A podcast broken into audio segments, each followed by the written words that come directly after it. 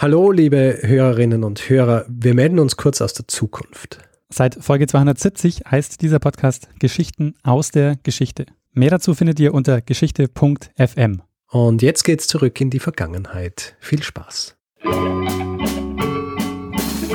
Lernen ein bisschen Geschichte. Lernen ein bisschen Geschichte, dann werden Sie sehen, Herr Reporter, wie das sich damals entwickelt hat. Wie das sich damals entwickelt hat. Hallo und herzlich willkommen bei Zeitsprung, Geschichten aus der Geschichte. Mein Name ist Daniel. Und mein Name ist Richard. Ja, und wir sind zwei Historiker und erzählen uns Woche für Woche eine Geschichte aus der Geschichte, immer abwechselnd. Und das Besondere daran ist, dass der eine nie weiß, worum es äh, in dieser Woche geht. Mhm. Und wir sind äh, bei Folge 227 angelangt, Richard. Das heißt 227 Wochen Zeitsprung. Ja, ist auch ein Zeitl. Absolut. Ähm, Jahre, würde ich sagen. Es sind beinahe Jahre. Sind einige Jahre schon äh, ins Land gezogen hier. Wie es ja mittlerweile üblich ist, ähm, sprechen wir zurzeit ja nicht nur über die Folge des, der letzten Woche, sondern auch über Feedback, das uns erreicht hat. Mhm. Ja. Und, Hast du äh, was? Ähm, ja, ich habe was. Ähm, zur letzten Folge hat ähm, uns mehrfach das Feedback erreicht, dass die Leute sich gewundert haben, warum wir Herr der Fliegen nicht erwähnt haben. Ja, das ähm, ist tatsächlich so. Und äh, es ist auch während der Aufnahme so gewesen, dass ich die ganze Zeit sagen wollte, ah ja, das ist das Herr, der Fliegen äh, mäßig. Und äh, ich habe es nicht vergessen. also ja, mir war mir war es schon im Kopf. Ich meine, es ist schon Herr der Fliegen, aber ich meine, Herr der Fliegen ist ja noch eine andere Komponente, weil das sind so Kinder. Also dass Menschen, äh, das Menschen, also Kinder sind auch Menschen, aber dass erwachsene Menschen äh, zu solchen Dingen fähig sind, das, äh, das weiß man ja. Das Spezielle bei Herr der Fliegen ist ja, dass das Ganze dann quasi auf, auf Kinder auch noch ummünzt wird. Also es ist schon ein Vergleich, aber es ist nicht der beste Vergleich. Ich habe ehrlich gesagt der Herr der Fliegen gar nicht auf dem Schirm gehabt. Also mir hat das in der Vorbereitung auch, ist mir das nie auch über den Weg gelaufen. Ich habe das ja. nicht dran gedacht. Ähm, das heißt aber, wir haben jetzt äh, schon ein bisschen ja vorweggenommen, worum es letzte Woche ging. Ähm, um ja. Eine Story, die so ein bisschen ist wie Herr der Fliegen, nur nicht äh, nur anders. ja, nur anders. genau, äh, Batavia. Schiffbruch der Batavia und dann ein, äh, ein Terrorregime, das, äh, das aufgebaut wurde. Sehr gut. Ja. Ich habe ja auch Feedback gekriegt äh, diesbezüglich. Ja. Weil du hast mir ja gefragt, du hast ja gesagt, Richard, du hast sicher Hinweise gekriegt dazu. Ja. ja. Batavia.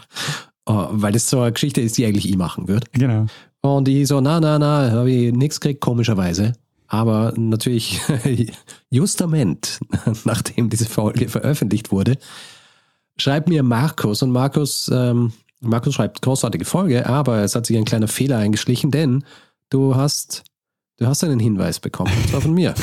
und hat äh, dankenswerterweise dieses Mail auch weitergeleitet, das er mir im Oktober 2019 geschickt hat. Und ähm, ja, tatsächlich. Also da siehst du jetzt, wo, wie weit ich ungefähr im Rückstand bin ja. mit, äh, mit den Mails, die ich beantworten muss, äh, was meine, was die Hinweise angeht, die ich kriege. Also ja, Entschuldigung, Markus, es stimmt natürlich, du hast mir den Hinweis gegeben und ähm, ja, ich habe die Geschichte dann nicht gemacht, sondern der, Mar äh, der Markus, der Daniel. Und äh, ich muss äh, da auch noch äh, was ergänzen, nämlich ich habe ja ähm, geschrieben, dass mir jemand den Hinweis geschickt hat. Äh, das war aber nicht die einzige Person. Mir hat nämlich ähm, vor einem Jahr schon mal äh, jemand diesen Hinweis geschickt, nämlich Gabriel. Okay. Also auch an dich, Gabriel. Ja. Danke. es, ist, äh, es ist schwierig mittlerweile, ähm, hier den Überblick zu behalten. Also es sei uns hoffentlich verziehen. Eine andere Geschichte auch noch, äh, äh, kurzes Feedback, das hat uns jemand auf, äh, auf Facebook hinterlassen. Wie so oft am Ende einer Episode, oft bei Geschichten, die ich selber gar nicht erzählt habe, sondern die von dir erzählt worden sind, mache irgendeinen Fehler, der mir dann um die Ohren fliegt quasi. Und so habe ich auch äh, erwähnt, dass ja die Vasa, dieses große schwedische Schiff, im Hafen schon gesunken sei, ja, bei der Jungfernfahrt.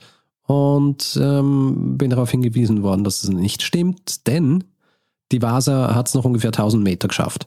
Und nach 1000 Metern ist sie dann gesunken, also nicht direkt im Hafen. Das ist eine, eine Ungenauigkeit und äh, muss man natürlich aufklären. Das stimmt. Wobei 1000 Meter würde ich sagen, ja, das ist, ist noch fast im Hafen. Ja. ja. das heißt, äh, letzte Woche ging es um eine Geschichte, die ungefähr vier, vor 400 Jahren stattgefunden hat. Richard, äh, wohin ähm, entführst du uns diese Woche? Gut, Daniel, wir werden uns in dieser Folge wieder mit etwas Medizingeschichte befassen. Sehr schön. Es ist die Art Medizingeschichte, ja. die uns nicht nur was über die Errungenschaften der Wissenschaft erzählen wird, sondern auch viel über die Art und Weise, wie Wissenschaft gemacht wird. Ah, sehr schön. Im Guten wie im Schlechten, Ah, muss man hier jetzt auch hinzufügen. da bin ich mal gespannt. Ich muss dazu sagen, es ist eines dieser Themen, die mir schon so oft angetragen worden sind. Ja. Also ich, es ist hier auch gut möglich, dass ich irgendjemanden wieder vergessen habe, weil ich im, im Zuge der Vorbereitung dieser Folge wieder gedacht habe, es waren drei Leute und dann habe ich ein bisschen Mails durchgeschaut, dann habe ich gesehen, es sind sogar vier. Verstehe. Also vier Leute haben mir diese Geschichte vorgeschlagen. Vorweg. Ja. Daniel, wir sprechen in dieser Folge über Unsterblichkeit. Unsterblichkeit. Verstehe, ja? Unsterblichkeit. Das ähm, erinnert dich vielleicht an eine Folge, die ich schon mal gemacht habe. Oh ja. Zwar Folge 156. Und da ist nämlich eine Person beteiligt, äh, von der man eigentlich nicht denkt oder gedacht hat, dass sie auch mit solchen Themen sich beschäftigt hat. Richtig, Charles Lindbergh. Und Charles Lindbergh, der ja eine Maschine gebaut hat, die im Grunde dafür sorgen sollte, dass, dass der Mensch unsterblich wird. Ja. Es geht hier aber nicht um diese Geschichte. Allerdings werden wir noch einmal auf diese Geschichte zu sprechen kommen Verstehe. im Zuge dieser Folge. Okay. Aber von Anfang an jetzt. Äh, Ich Von ganz Anfang an. von, von Anfang an hier. Ja. Es geht in dieser Folge zuerst einmal um eine Person und wenn ihr jetzt den Namen dieser Person sagt, kennst du die Geschichte wahrscheinlich. Ja. Es geht um eine Person namens Henrietta Lacks. Henrietta Lex. Ich ahne was, aber, ähm, aber erzähl mal weiter. Gut. Also wer war Henrietta Lacks? Fangen wir auch hier ganz am Anfang an, nämlich, nämlich bei der Geburt. Geboren am 1. August 1920 in Roanoke, Virginia. Geboren worden ist sie als Loretta Pleasant. Warum sie dann oder wann sie dann äh, Henrietta genannt worden ist, weiß man nicht ganz genau, tut auch nicht wirklich viel zur Sache. Auf jeden Fall, sie ist das neunte Kind von zehn und ihre Mutter stirbt bei der Geburt des zehnten Kindes. Und ihr Vater, der jetzt sich um zehn Kinder kümmern muss, ist ein bisschen überfordert. Er zieht nach Clover, Virginia, wo er dann die Kinder bei unterschiedlichen Leuten unterbringt, da- damit sie dann bei ihnen leben und von ihnen aufgezogen werden. Und Henrietta landet bei ihren Großeltern, Chloe und Tommy, die auf einer Tabakfarm leben und arbeiten. Mhm.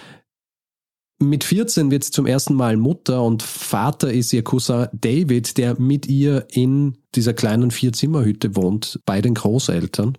Vier Jahre später kriegen die beiden ihr zweites Kind, sie heiraten dann auch. Und David geht eine Zeit lang zu einer äh, Schiffswerft, um dort zu arbeiten. Und nachdem er dann äh, dort genug Geld gemacht hat, äh, kauft er ein Haus und sie ziehen dann gemeinsam nach Maryland. Und als Henrietta 28 Jahre ist, bemerkt sie zum ersten Mal an, an Knoten im Unterleib. Und sie sagt es auch Freundin an, es, es, sie geht ihm aber nicht weiter nach. Zwei Jahre später, im Jänner 1951, es ist jetzt einige Monate, nachdem sie ihr fünftes Kind auf die Welt gebracht hat, Ja. leidet sie unter massiven Unterleibsschmerzen und sie geht zu ihrem Arzt im Ort und der Arzt vermutet zuerst, dass es Syphilis sei und er lässt dann einen Test machen. Der Test ist aber negativ und Mhm. er überweist sie dann an das Johns Hopkins Hospital. Ah, Äh, Johns Hopkins Hospital kennen wir Ja. auch aus einer Folge über William Stewart Halstead, ja, äh, der Anfänge erste der chirurgische Chirurgie. Leiter. Richtig. Der Grund, dass er sie ans Johns Hopkins Krankenhaus überweist, ist, sie ist Afroamerikanerin. Und das Johns Hopkins Krankenhaus ist eines der wenigen Krankenhäuser gewesen, das auch Afroamerikanerinnen und Afroamerikaner behandelt hat. Mhm. Sie kommt also dorthin und es wird bei ihr ein Gebärmutterhalskarzinom festgestellt, Aha. also ein Cervixkarzinom, und zwar in fortgeschrittenem Stadium. Und Henriette erzählt zuerst einmal ihrer, ihrer Familie nichts von dieser Diagnose. Ja, sie, äh, sie verlässt das Krankenhaus wieder, bis sie dann wieder hingehen muss. Sie sagt, sie sagt ihrer Familie, es ist einfach nur zu einer weiteren Untersuchung. In Wirklichkeit geht sie hin, um sich behandeln zu lassen. Und die Behandlung eines solchen Cervixkarzinoms, vor allem jener Art, die sie gehabt hat, es gibt nämlich unterschiedliche Arten, über die sprechen wir nachher auch kurz noch, Mhm. ist, dass man es mit Radium behandelt. Radium, weißes radioaktives Metall, Mhm. das Ende des 19. Jahrhunderts entdeckt worden ist und das auch lange Zeit so als Wundermittel äh, gegolten hat. Ja. Also das ist äh, nicht nur in der Medizin und nicht nur zur Behandlung von, von Tumoren zum Beispiel eingesetzt worden, sondern ist zum Beispiel auch von Uhrmachern eingesetzt worden, die äh, Ziffernblätter und äh, die Zeiger damit bemalt haben, damit sie im Dunkeln leuchten. Und Ärzte haben es für alle möglichen Dinge verabreicht, also äh, Sehkrankheit oder auch Mittelohrentzündungen. Ah, bisschen ungünstig gewesen, weil Radium eigentlich alle Zellen zerstört hat, mit denen es in Verbindung gekommen ist. Ja. Gab ja auch die äh, Radium Girls. Kennst du die? Ja, genau. Ja. Das sind die, die ja auch diese Sachen so bemalt haben zum Beispiel und die ja dann auch Krebs gekriegt haben. Ja, genau. Was Radium aber eben auch kann, ist, dass es auch Krebszellen abtötet. Und im Zuge dieses Eingriffs äh, entnimmt ihr dann auch ein Arzt, ein gewisser, der, also der ausführende Chirurg an diesem Tag, ein gewisser Dr. Lawrence Wharton Jr., entnimmt ihr auch zwei Gewebeproben. Ja, also was vom Krebs, also vom Tumor und äh, gesundes Gewebe daneben. Nach diesem Aufenthalt im, äh, im Johns Hopkins Krankenhaus, das äh, dauert nur ein paar Tage, kehrt sie dann wieder so zurück in ihr in ihr normales Leben. Sie arbeitet äh, weiterhin. Es ist auch so, dass nur ihre, ihre direkte Familie davon weiß. Sie kehrt dann wieder zurück zur, zur Untersuchung ins Krankenhaus und äh, nach der ersten Behandlung scheint dieser Tumor geschrumpft zu sein. Und die Ärzte äh, werden das als Erfolg und äh, starten jetzt so eine Strahlentherapie, um quasi den, den Rest dieses Tumors zu entfernen. Jetzt muss sie ihrer Familie, also auch der, der Extended Family, wie man so schön sagt, sagen, dass sie in Behandlung ist, weil sie muss einen Monat lang jeden Wochentag dorthin gehen und sich bestrahlen lassen. Übrigens, diese, diese Art der Behandlung, also diese Art der Bestrahlung, die dazu gedacht hat, diesen gesamten Tumor loszuwerden, hat auch bedeutet, dass sie danach unfruchtbar sein würde. Mhm. Ein Umstand, der ihr aber von den behandelnden Ärzten erst drei Wochen, nachdem die Behandlung gestartet hat, gesagt worden ist. Ah, okay, ja. Und das ist jetzt auch schon ein bisschen symptomatisch, nicht nur für diese Zeit, sondern auch für diese Geschichte, die wir jetzt hier erzählen. Also Ärzte damals, ich meine, oft auch heute, aber heute gibt es andere Mechanismen dafür. Ärzte damals waren der Meinung, dass es einfach sinnvoll wäre, Patientinnen und Patienten nicht immer die volle Wahrheit zu sagen. Ihnen äh, sie nicht über alles aufzuklären, weil damals hat es geheißen, um sie nicht aufzuregen, zum Beispiel, Ja. oder zu verwirren. Und sie durchläuft jetzt also diese einmonatige Strahlentherapie. Einige Tage nach dieser Therapie kehrt sie wieder zurück ins Krankenhaus und klagt über, über starke Schmerzen, aber sie wird wieder nach Hause geschickt. Und zweieinhalb Wochen später kommt sie wieder, weil sie so große Schmerzen hat, dass sie kaum urinieren kann.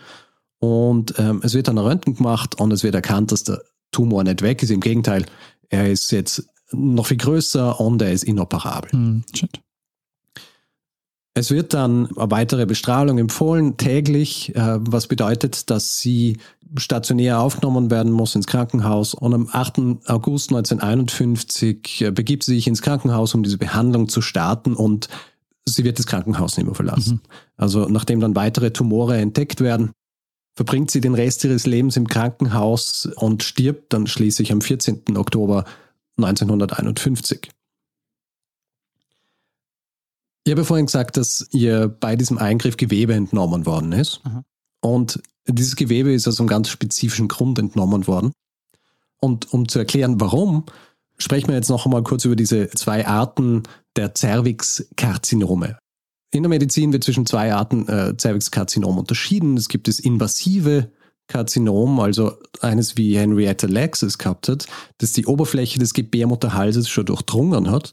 Und es gibt nicht-invasive Karzinome, die das noch nicht getan haben. Die sind so auf der Oberfläche, werden auch Zuckergusskarzinom genannt, weil sie, äh, weil sie so glatt sind und schichtweise auf der Cervix-Oberfläche wachsen. Mhm. Und 1951, als Henrietta ins Johns Hopkins Krankenhaus kommt, ist die landläufige Meinung unter Ärzten, dass nur das Invasive, nicht aber das Nicht-Invasive tödlich sei. Das heißt, bei einem haben sie Therapie vorgenommen, beim anderen nicht. Und ein Arzt am Johns Hopkins Krankenhaus, ein gewisser Richard Telindi, der teilt diese Meinung nicht. Also er war der Meinung, dass es sich bei diesen äh, nicht-invasiven, auch in situ genannten Karzinomen, nur um eine Vorstufe handelt und unbehandelt würden sie schließlich dann auch in diese tödlichen invasiven Karzinome übergehen. Mhm. Das heißt, er behandelt äh, daher auch Frauen, bei denen dieser In-situ-Tumor ist, aggressiv und entfernt viel Gewebe. Das Problem hier war, dass ihm viele Ärzte einfach nicht geglaubt haben. Und obwohl er eine Studie gemacht hat, wo gezeigt worden ist, dass bei 82 Prozent der Frauen, die an einem invasiven Karzinom gelitten haben, auch vorher ein In-situ, also ein oberflächliches Karzinom diagnostiziert worden ist, war das ihnen nicht genug. Und er hat Zellen gebraucht, die er vergleichen kann, damit er dann aufzeigen kann, dass sich diese beiden Zellenarten ähnlich verhalten, dass es sich quasi um die gleichen Zellen handelt, Mhm. Um diese Theorie zu bestätigen. Und aus diesem Grund wendet er sich an einen gewissen George Gay Und dieser George Gay ist der Leiter der Abteilung für Gewebekulturforschung am Johns Hopkins Krankenhaus. Und Gay und seine Frau Margaret haben die letzten 30 Jahre damit verbracht, zu versuchen, bösartige Zellen außerhalb des Körpers wachsen zu lassen. Eben auch mit der Hoffnung, um dann die Ursache von, von äh, Krebs rauszufinden. Mhm. Und jetzt kommen wir wieder zurück auf diese Folge, von der ich vorher schon gesprochen habe. Charles Lindbergh und seine Maschine. Und Charles Lindbergh hat ja mit einem Mann zusammengearbeitet, der sich auch schon lange Zeit mit dieser Idee der unsterblichen Zellen auseinandergesetzt hat. Gewisser Alexis Carrel, der am Rockefeller Institute im Jahr 1912 schon, wie es genannt worden ist, das unsterbliche Hühnerherz gezüchtet hat. Mhm. Ja, also Zellen von Hühnern, die anscheinend äh, nicht gestorben sind, wenn man sie in der richtigen Nährflüssigkeit gehabt hat. Mhm. Dass das in Wirklichkeit alles nicht so gut ausgegangen ist, wie es damals kolportiert worden ist, das wissen wir mittlerweile man weiß auch heutzutage, dass diese unsterblichen Zellen von, von Carell in Wirklichkeit relativ schnell wahrscheinlich abgestorben sind und das äh, im Grunde einfach so die Nährflüssigkeit war und nicht die Zellen selber. Die Wissenschaft zu jener Zeit, also in den 50er Jahren bei George Gay und seiner Frau Margaret, die waren aber trotzdem auf der Suche nach diesen Zellen, die sie außerhalb des äh, menschlichen Körpers am Leben erhalten können und äh, auch multiplizieren können, damit sie damit forschen können. Mhm. Also bei tierischem Gewebe war es zu jener Zeit schon möglich, aber bei humanen Zellen war's, haben sie das noch nicht geschafft. Mhm.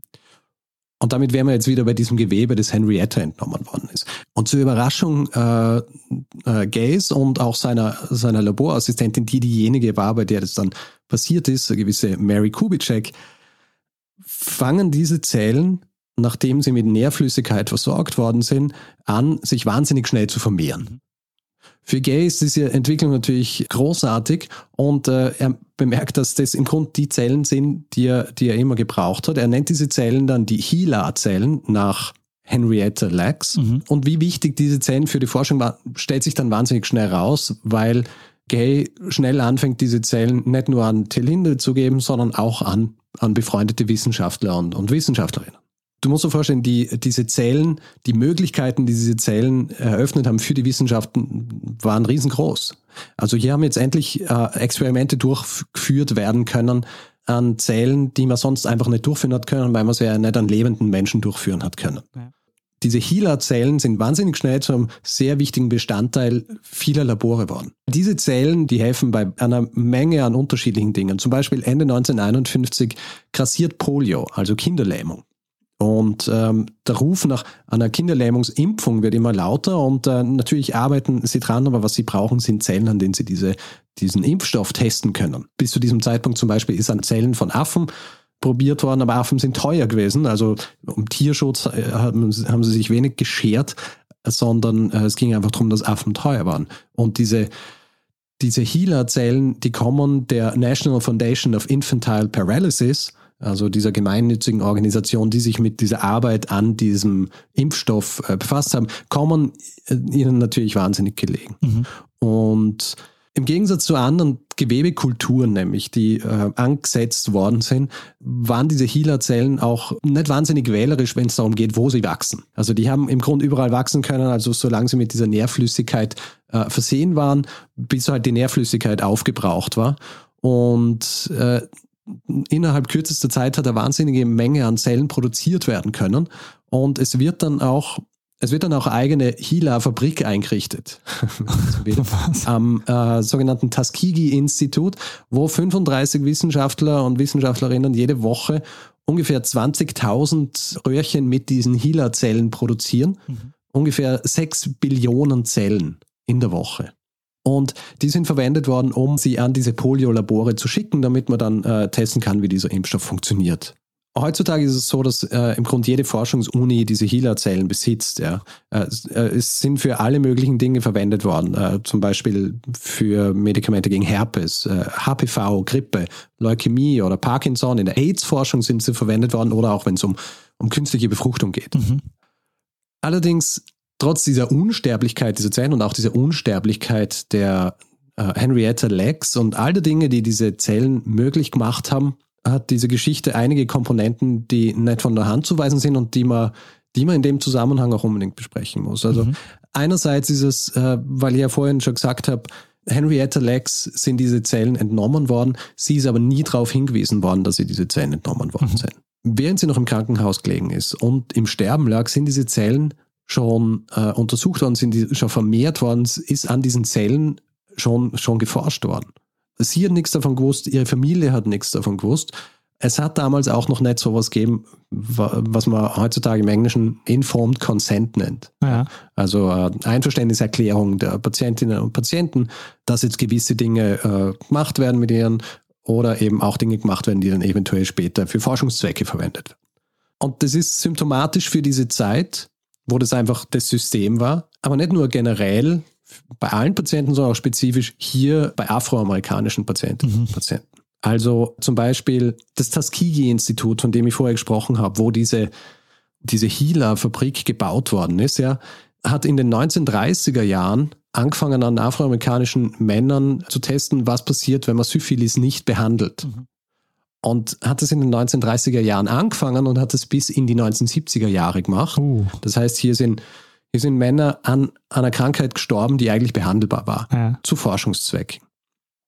Abgesehen von solchen Dingen, wo Experimente durchgeführt worden sind an Leuten, ohne ihnen zu sagen, was mit ihnen passiert und dass sie Krankheiten kriegen, äh, von denen sie vielleicht auch nicht geheilt werden, obwohl man sie heilen könnte, mhm. War es auch so, dass zu jener Zeit der Zugang zur medizinischen Versorgung, äh, zum Gesundheitswesen generell für Afroamerikanerinnen und Afroamerikaner einfach viel schlechter war als für Weiße. Ja. Das lässt sich auch gut aus der Krankenakte von, von Henrietta Lex rauslesen, wo man auch sieht, dass gewisse Operationen und so weiter einfach nicht gemacht worden sind. Äh, man merkt es aber auch bei, bei Mitgliedern ihrer Familie. Also ihre Tochter Elsie zum Beispiel ist als Kind in einer Anstalt für, für geistig Behinderte eingeliefert worden, hat aber höchstwahrscheinlich an Epilepsie gelitten mhm. und äh, sie stirbt dann in dieser Anstalt mit, mit 15 Jahren. Mhm aber auch kleinere Dinge, die jetzt nicht so drastisch wirken, aber auch ein Zeichen sind für diese schlechte Behandlung. Also zum Beispiel, ihr Sohn hat eine Brille gehabt, aber die Brille war einfach zu klein. Oder ihre Tochter hat Medikamente gebraucht, die sie einfach nicht gekriegt hat. Und dazu kommt dann schließlich auch ein weiterer Aspekt, ein finanzieller, ja, also was diese Healer-Zellen angeht. Gay und sein Team erkennen ja recht schnell, wie wichtig diese Zellen waren, die Henrietta Lacks entnommen worden sind, es ist aber nicht so, dass sie, dass sie sie würdigen quasi für, für den Dienst, den sie hier an der Wissenschaft macht mit ihren Zellen. Naja. Obwohl Gay eigentlich keinen finanziellen Vorteil aus dieser Sache schlagen will. Die Tatsache, dass dann nach dieser Zellfabrik, die für die Polio-Impfstoffeforschung gebaut wird, auch weitere Wissenschaftler und äh, Wissenschaftlerinnen mit diesen Zellen versorgt worden sind, die jetzt, wo es jetzt nicht um die Kinderlähmungsimpfung gegangen ist, sondern auch um, um alle möglichen anderen Dinge, zeigt, dass diese, dass diese Zellen äh, so wichtig worden sind, dass man finanziell äh, beziehungsweise dass man sie auch kommerziell vertreiben kann. Anfangs war es so, wer auch immer welche gebraucht hat, hat sie gekriegt, wenn er einfach 10 Dollar gezahlt hat für die Transportkosten. Mhm. Später fängt ein Unternehmen namens Microbiological Associates an, diese Zellen kommerziell herzustellen und zu verschicken. Das heißt, es wird jetzt Profit aus diesen Zellen geschlagen und die Familie von Henrietta Lex sieht nie irgendwas davon. Ja, das ist natürlich schwierig. Und vor allem ist es auch so, sie erfahren erst 20 Jahre später davon, dass die Zellen ihrer Mutter verwendet worden sind und diesen Einfluss gehabt haben. Also die Zellen werden ja recht schnell berühmt. Es gibt im Jahr 1953, also ungefähr zwei Jahre nachdem Henrietta Lex gestorben ist, gibt es einen Artikel im Minneapolis Star, wo über diese Healer-Zellen äh, geschrieben wird. Und hier wird darüber geschrieben, dass die Zellen ja quasi sich zusammensetzen, der Name aus Anfangsbuchstaben von Vor- und Nachname der Person, der sie entnommen worden sind. Und in diesem Artikel da steht, dass das eine gewisse Helen Lane war. Wie es genau dazu kommt, dass dieser Name falsch drinsteht, ist nicht ganz klar. Einerseits kann es sein, dass es einfach auf Versehen war, dass es falsch weitergegeben worden ist. Das andere war, dass es aus quasi mit Absicht äh, so weitergegeben worden ist, um die, um die Privatsphäre von Henrietta Lex und ihrer Familie zu schützen. Ja. Und es dauert dann eben fast 20 Jahre, bis die Familie davon erfährt. Und zwar am 9. März 1973 veröffentlicht ein Biologe namens Douglas in Nature einen Brief, in dem er über diese HeLa-Zellen schreibt. Und er spekuliert auch so ein bisschen darüber, woher jetzt dieser, dieser Name kommt. Und äh, er sagt eben ursprünglich als Helen Lane gecredited, aber er hätte auch gehört, dass es von Henrietta Lex kommt. Er ruft dann quasi dazu auf, dass Leute ihm schreiben, wenn sie wissen, woher dieser, diese Bezeichnung kommt, also wer jetzt die Person war. Und er kriegt dann auch wahnsinnig viele Antworten und es werden unterschiedlichste Namen in den Raum geworfen, unter anderem sogar Hedi Lamar, ja, was äh, sich von den Anfangsbuchstaben her ausgehen wird. Ja. Aber er schreibt dann quasi so einen Follow-up-Brief am 20. April äh, desselben Jahres, 1973, und sagt, dass er jetzt überzeugt ist davon, dass die Zellen benannt sind äh, oder dass die Zellen von Henrietta Lacks kommen. Mhm. Und es wird dann daraufhin in Science auch noch ein Artikel veröffentlicht und in diesem Artikel steht dann eben, dass diese Zellen von Henrietta Lacks kommen und das ist auch der Grund, dass schlussendlich ihre Kinder dann davon erfahren. Und weitere Sache, die in dieser Geschichte auch so, so absurd ist und auch so zeigt, wie die Wissenschaftlerinnen und Wissenschaftler zu dieser Zeit gedacht haben, fast zeitgleich versuchen Wissenschaftler und Wissenschaftlerinnen Nachkommen von Henrietta zu finden, weil sie einen genetischen Marker brauchen. Mhm. Es ist nämlich so, dass in der Zwischenzeit viele neue Zelllinien, die erstellt werden, sich immer ähnlicher werden. Und zwar aus dem Grund, weil viele von ihnen mit diesen HeLa-Zellen kontaminiert sind. Und sie haben aber keine Möglichkeit gehabt, die voneinander zu unterscheiden. Und der Grundgedanke ist jetzt, sie finden Nachkommen von Henrietta Lacks und finden einen genetischen Marker und können dann quasi unterscheiden, welche Zellen welche sind. Ah. Ja. Und zwei ihrer Kinder werden dann tatsächlich kontaktiert. Äh, man sagt ihnen, sie sollen ins Krankenhaus kommen, damit man ihnen Blut abnehmen kann, um zu testen, ob sie eventuell auch Krebs haben. Ah. Und es wird ihnen einfach vorgegaukelt, dass Ah. es darum geht, dass sie, dass sie vielleicht auch Krebs haben, aber in Wirklichkeit geht es darum, dass sie einfach diesen genetischen Marker finden. Ja. Eine richtige Aufklärung findet dann schlussendlich erst Ende der 90er Jahre statt. Also es wird ein Film gemacht ähm, von der BBC und es ist auch so, dass eine, eine Schriftstellerin und, und Journalistin anfängt, sich äh, genauer mit diesem Thema zu befassen und dann auch anfängt, die, die Familie zu kontaktieren und mit dieser Familie darüber zu sprechen, ausführliche Gespräche zu führen. Sie schreibt dann auch ein Buch drüber. Das Buch heißt The Immortal Life of Henrietta Lacks. Äh, Es kommt im Jahr 2010 raus und ist auch Basis für diese Folge. Heutzutage ist es so, dass die Rolle, die Henrietta Lacks in, in der Forschung gehabt hat, dass es der Wissenschaft auch bewusst ist und dass es auch entsprechend gewürdigt wird. Zum Beispiel, dass ähm, die dass das Johns Hopkins Krankenhaus äh, Memorial Lectures veranstaltet seit dem Jahr 2010. Ähm, es ist auch 2018 gesagt worden, dass ein Gebäude nach ihr benannt wird. Es gibt unterschiedlichste äh, Gedenktafeln an unterschiedlichen Orten, an denen sie gelebt hat. Äh, die Morgan State University hat hier posthum einen Ehrenabschluss ähm, verliehen. Und es gibt mittlerweile auch einen Film, der basiert auf dem Buch von Rebecca Skloot. Ich glaube, ich habe ihren Namen vorhin gar nicht gesagt. nee, hast nicht Äh, gesagt. Rebecca Skloot heißt sie, die dieses Buch geschrieben hat, The Immortal Life of Henrietta Lacks. Es gibt einen Film, der darauf basiert, mit Oprah Winfrey in der Hauptrolle. Als äh, Deborah Lacks, der, der Tochter von, von Henrietta Lacks, die eine ist, mit der Rebecca Skloot am meisten gesprochen hat. Mhm. Und der ist 2017 rausgekommen. Ah, ja. Damit wäre ich am Ende der Geschichte über die unsterbliche Henrietta Lacks, die ohne ihres Wissens dazu beigetragen hat, dass es wahnsinnige Entwicklungen in der Wissenschaft gegeben hat, deren Geschichte aber, beziehungsweise die Art und Weise, wie das Ganze zustande gekommen ist, symptomatisch für, für die Zeit war und auch symptomatisch war für die Art und Weise, wie Afroamerikanerinnen und Afroamerikaner behandelt worden sind. Ja, Richard, das ist super spannende Geschichte. Ich äh, habe diesen Hinweis auch schon mal bekommen. Äh, deshalb ähm, war ich, ich habe es nie wirklich ganz recherchiert, aber ich habe es so ein bisschen mal im Hinterkopf gehabt als, äh, als Geschichte. Also äh, ich weiß nicht, ob man das sagen kann, aber wenn man das jetzt, ähm, du hast ja vorhin schon gesagt, so dass äh, bestimmte Anzahl, kann ein paar Billionen Zellen hergestellt wurden. Kann man sagen, wie viel Kilo ähm, Henrietta Lacks äh, inzwischen produziert worden sind? Ähm, es hat, im, ich glaube 1973 ist auch ein, ist ein Artikel rausgekommen, wo jemand geschrieben hat, dass so viele Zellen produziert worden sind, dass sie ungefähr so schwer sind, wie Henrietta Lacks selber höchstwahrscheinlich auch war. Also quasi ihr, ihr, ihr Körpergewicht ist produziert worden. Ha. Was ziemlich viel ist für so Zellen. Also wenn du dir vorstellst, wie groß so eine Zelle ist, ja. ja, wie viel du da produzieren musst, dass du einen ganzen Menschen produzierst. Ne? Und das war halt 1973. Also ich weiß nicht, wie, ob das dann exponentiell hochgegangen ist mit, Möglichkeiten. Da müssen wir, da müssen wir einen, äh, einen Experten oder Expertin fragen. Ja. Aber auch, also, Ja. den, äh, ich finde auch diesen Aspekt, ähm, dieser, wir hatten es jetzt bei Medizingeschichten schon öfter, dass halt ähm, so die ethischen Aspekte in der Vergangenheit immer so ein bisschen ähm, schwierig sind, ganz häufig. In, Ja, das, ist, äh, das ist halt eine Entwicklung, die hier stattfinden müssen, ja, äh, damit man sieht, dass es nicht okay ist. Dass du Leuten einfach, auch wenn du sagst, es ist für die Forschung, ohne ihr Einverständnis äh, Sachen rausschneidest. Naja. Ich finde, in dem Fall ist aber sogar noch ein Aspekt dabei, wenn man so, ähm, man kann ja normalerweise, wenn man den, man kann zwar den Körper der Wissenschaft spenden und da gibt es auch schon ein bisschen, teilweise so ein bisschen ähm, auch natürlich einen finanziellen Aspekt, aber eigentlich ist es so, wenn du zum Beispiel Organe oder so gibst, dass das eigentlich immer als Spende deklariert wird, weil klar ist, das darf irgendwie kein Markt werden.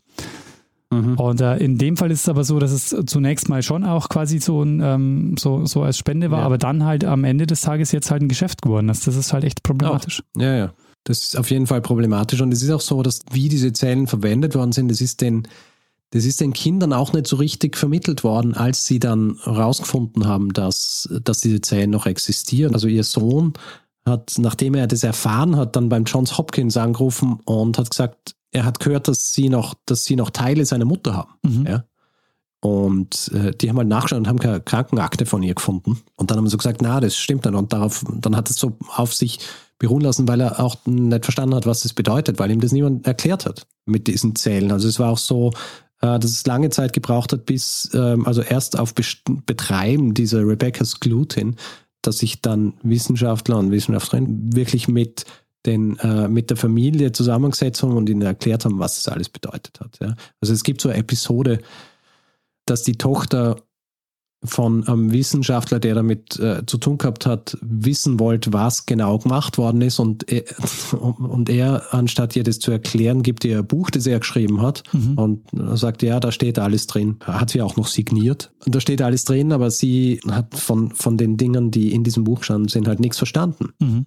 Weil es halt nicht für Laien geschrieben war. Aber ich stelle mir auch die Konsequenzen schwierig. Also wenn jetzt zum Beispiel die Familie gesagt hätte, nee, wir wollen, dass ähm, unsere Mutter oder also unser, unsere Verwandte, äh, dass, die, dass die Zellen nicht mehr für die Forschung verwendet werden, das wäre zu dem Zeitpunkt wahrscheinlich gar nicht mehr gegangen, dass man die äh, überall auf der Welt äh, zerstört, weil man gar nicht mehr wusste, wo die überall genau. verwendet werden. Na, es ist auch so, dass äh, dann auch recht äh, schnell angefangen worden ist, diese Zellen zu klonen. Ah, Ja. ja. Sind es jetzt noch dieselben Zellen? Äh, eigentlich sind es nicht, weil sie geklont worden sind. Ja. Abgesehen davon, dass sie, dass sie auch einfach gar keine rechtliche Handhabe gehabt hätten. ja. Weil das damals eben dieses äh, Informed Consent in dem äh, Sinn noch nicht existiert hat. Weil du jetzt auch schon gesagt hast, oder du hast es ja auch so eingeleitet, die Geschichte mit Unsterblichkeit. Ja. Äh, funktioniert das denn auf Dauer? Also würde man diese Zellen jetzt wirklich dauerhaft äh, reproduzieren können für die nächsten, keine Ahnung, 1000 Jahre? Ähm, ich nehme an. Also wenn es bisher funktioniert hat. Also diese Zellen altern warum nicht. es nicht. Ähm, naja, sie, äh, es werden ja immer neue produziert. Naja. Ja, das tun sie in meinem Also- Körper auch, aber trotzdem altert mein Körper. Wenn sie sich vermehren würden, dann, äh, dann hätten sie ja wahrscheinlich die, weiterhin eine normale Lebensspanne einer Zelle. Ja, also die Tatsache, dass du alterst, hat ja eher damit zu tun, dass dein Körper nicht mehr in der Lage ist, die Zellen so zu produzieren, wie sie produziert werden müssen. Hm. Ja, verstehe. Also die, die, diese Zellen altern quasi nicht. Nagel mich hier nicht fest Ja. mit so einer Aussage. I don't know. Ja, aber Unsterblichkeit Ja. muss ja heißen, irgendwie irgendwas mit dem Altern. äh, Ja, Unsterblichkeit, wenn du, äh, ich meine, wenn du, wenn du ständig reproduzieren kannst, ja, ja, dann ist er unsterblich. ja. Ähm, und wenn du eine Zelle reproduzierst, dann, äh, dann ist sie quasi am Anfang ihres, ihres äh, Lebens und dann gibt es einen äh, Zeitraum, den sie überlebt und dann nimmer, aber in der Zwischenzeit sind schon neue produziert worden. Also ist es eine gewisse Unsterblichkeit. Wir sollten das an der Stelle, glaube ich, nicht vertiefen, weil sonst haben wir das nächste Gate. Aber wir kriegen sicher irgendein Gate, weil ich sicher irgendwas falsch gesagt habe. Also von daher, hey, bring it on. Sehr schön. Ähm, zu den Hinweisgebern und Hinweisgeberinnen. Ja. Ja, also in Wirklichkeit ist eine Hinweisgeberin und drei Hinweisgeber. Tobias hat mir vor einiger Zeit diesen Hinweis gegeben, wollte mir auch das Buch von Rebecca Skloot über, über äh, Amazon äh, Kindle schicken, Ja. schenken. Das hast du abgelehnt. Aber ich, ich hätte sie ja angenommen. ich habe hier keine Compliance-Issues. Ja. Ja. Aber der deutsche und der österreichische Kindle Store können nicht miteinander. Ah, Also so viel zu äh, das Internet, das uns alle irgendwie, ja. Österreich und Deutschland geht nicht. Das heißt, ich habe es dann dankend ablehnen müssen und äh, habe es mir dann einfach anderweitig besorgt. Birgit hat mich auch darauf hingewiesen, Alexander hat mich auch darauf hingewiesen und der letzte, der mich darauf hingewiesen hat vor nicht allzu langer Zeit, war Raphael, der mir diesbezüglich auch noch geschrieben hat, dass es in den 1950er Jahren einen Hamster gegeben hat, dem bei einer Biopsie Zellen aus den Eierstöcken entnommen worden sind. Und diese Zellen, die sogenannten CHO-Zellen nach Chinese Hamster Ovary, ähm, sind heute das Rückgrat einer Multimilliardenindustrie. Krass.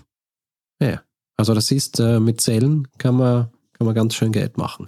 Und übrigens, einer unserer äh, Gäste hier im Podcast hat auch mal einen Artikel über Henrietta Lacks geschrieben, und zwar Florian Freistetter Ah, auf, äh, auf Science Blogs.